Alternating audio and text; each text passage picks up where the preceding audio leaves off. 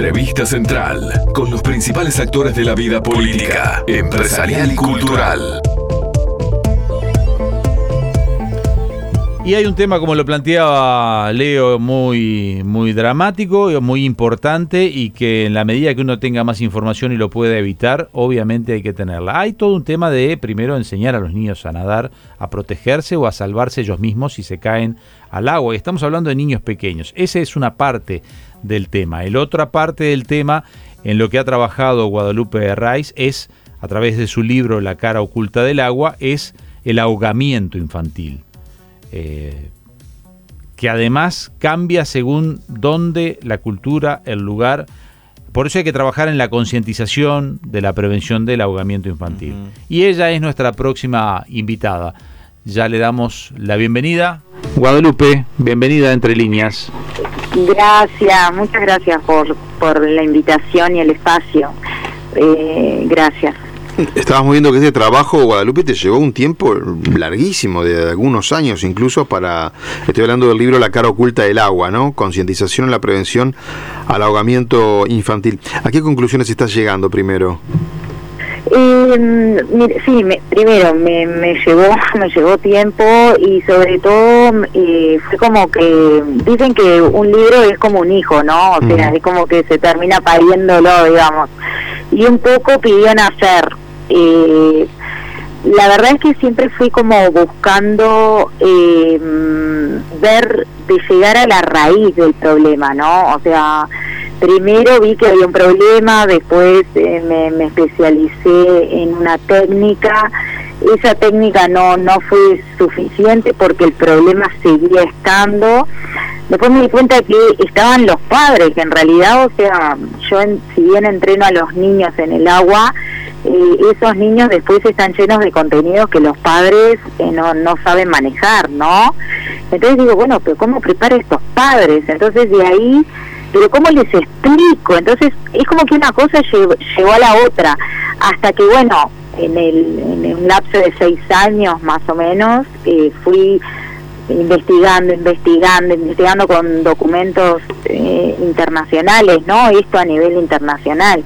Eh, por supuesto que motivada por el caso de, una amiga en donde no no culminó en un ahogamiento este sino que continúa siendo una morbilidad no eh, claro porque vamos a aclarar este eh, el estar eh, sin oxígeno por más que lo recuperen puede generarle un daño permanente a ese niño. Exactamente. El tema aquí es que tú además sos este, instructora de, natación de niños no o sea conoces el tema en el que además uno podría tener esa, esa educación o los padres podrían pensar en, bueno, voy a hacer una piscina.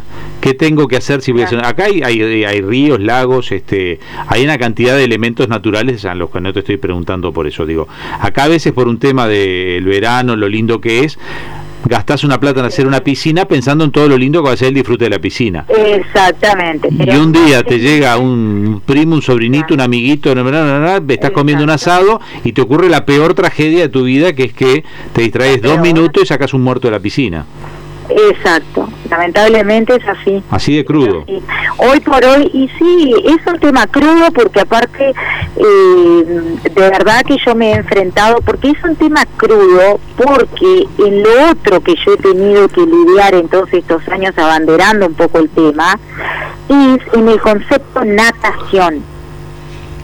El concepto natación eh, eh, está eh, impuesto de una manera que actúa con una inercia total, en donde los padres contratan una escuela, un colegio o un club pensando en que tenga natación para niños. ¿Por qué? Porque eso es, un, es como algo que ya está implícito en la sociedad que es natación igual mi hijo no va a tener problemas en el agua. Y no es así. Pero no ayuda que el niño sepa nadar. La realidad es que no. La realidad es que no. ¿Por qué? Porque la natación es una disciplina deportiva. ¿Qué es lo que te enseñan? A tirarte al agua. Sí. Pero no a salir. Entonces, y, esto lleva muchísimo más análisis. Aparte, hay eh, todo un tema hoy por hoy, una era de madres en donde los niños eh, se asocia eh, la piscina con ver a un niño súper feliz en el agua, sin hacer nada. Sí. Entonces, claro, a la primera que uno le quiere enseñar al niño, el niño se revela. ¿Qué es lo que tú le, le, tenés que enseñar a ese niño, primero después a los padres, pero al niño? Porque me decís a salir del agua. En realidad, primero lo que le pido a los padres es que averigüen bien quién soy, qué hago, a qué me dedico, y cuando estén bien convencidos y seguros de que le quieren dar una enseñanza, una herramienta a su hijo, me lo traigan. Porque si yo empiezo un proceso, lo voy a seguir hasta el final, que no dura más que un mes. Claro, vos lo que estás dando es una especie como de eh, aprendizaje de salvataje, autosalvataje de ese niño, o sea que el niño... Yo al niño lo que le doy son herramientas básicas para manejarse en volúmenes de agua.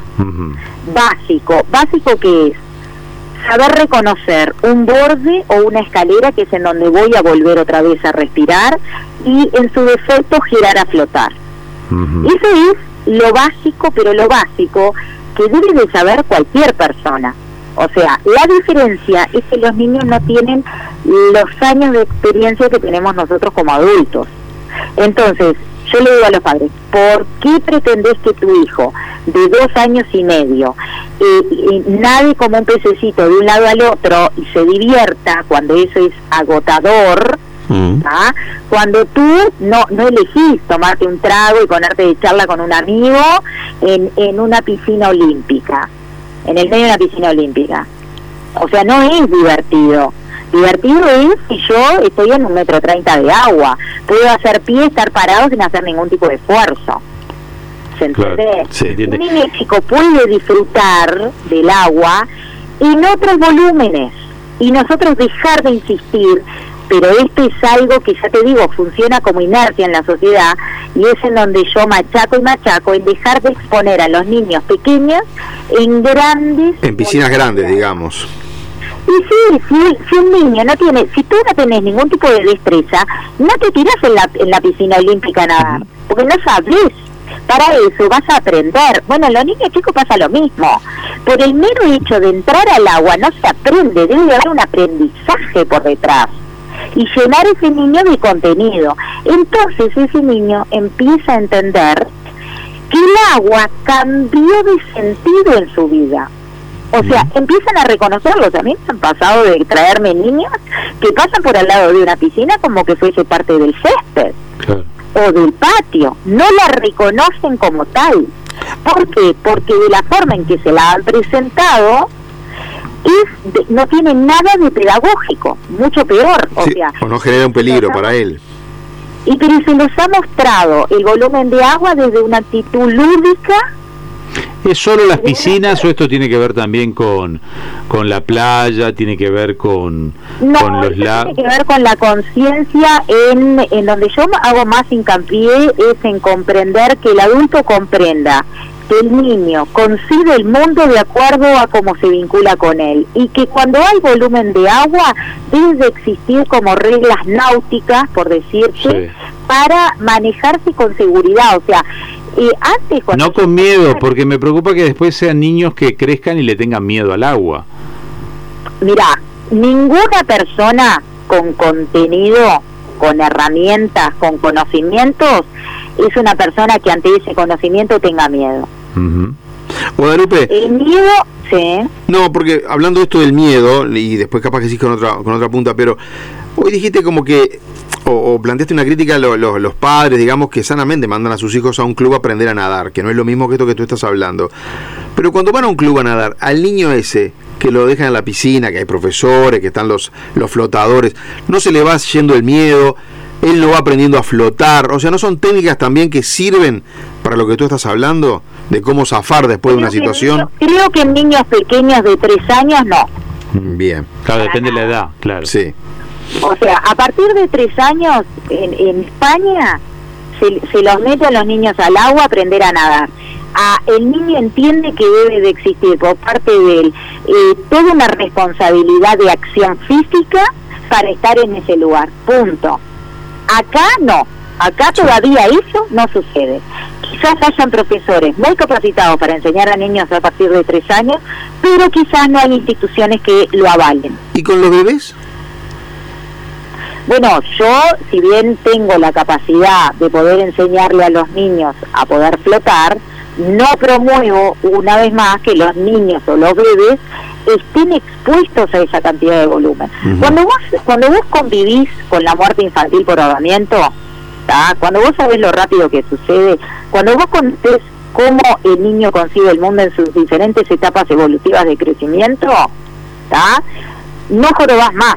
Porque cuánto es, ahí dijiste una frase que, que, que, no la tenemos nosotros. uno no sabe cuánto. El, proceso de ahogamiento del niño, que es un minuto, capaz menos, porque son volúmenes pequeños de pulmón. Segundos. ¿Cuánto? 21 segundos. O sea, en 21 segundos pasa todo. A partir de los 21 segundos eh, puede empezar a ver daño cerebral.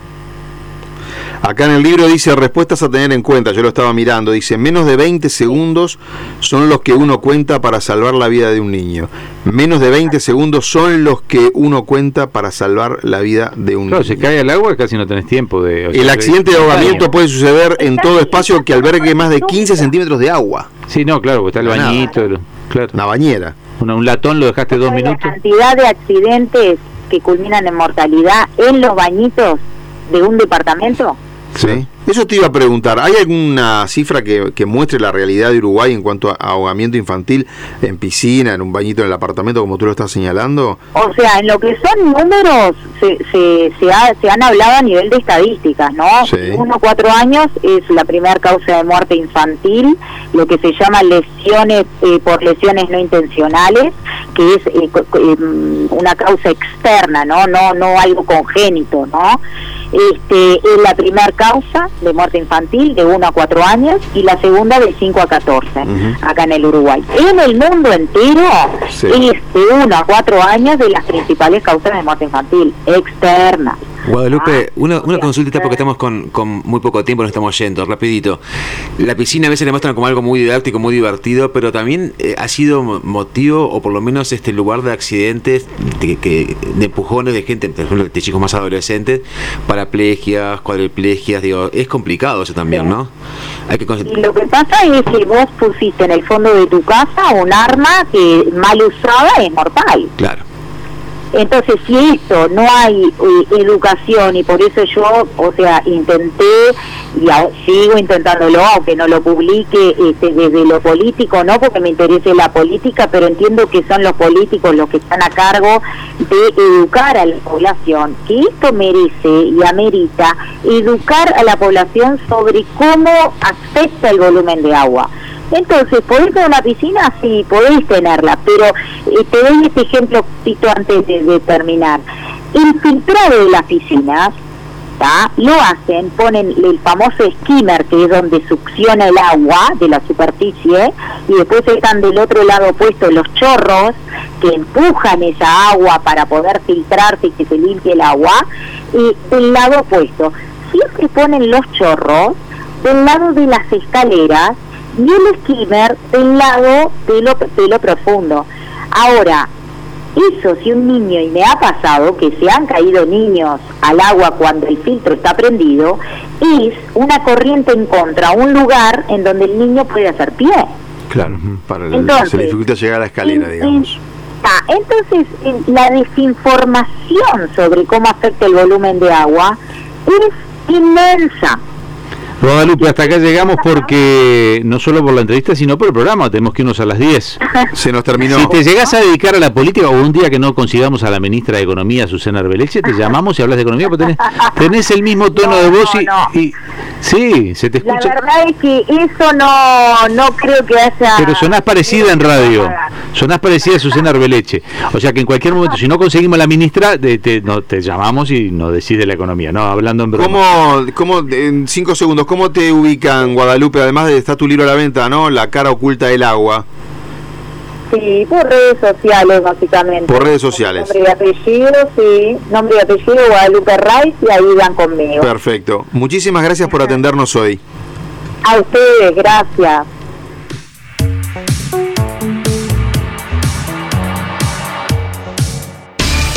Por FM Hit periodístico a tu medida con Leonardo Luzzi, Jorge Gatti, Diego López de Aro y Andrés Fariña.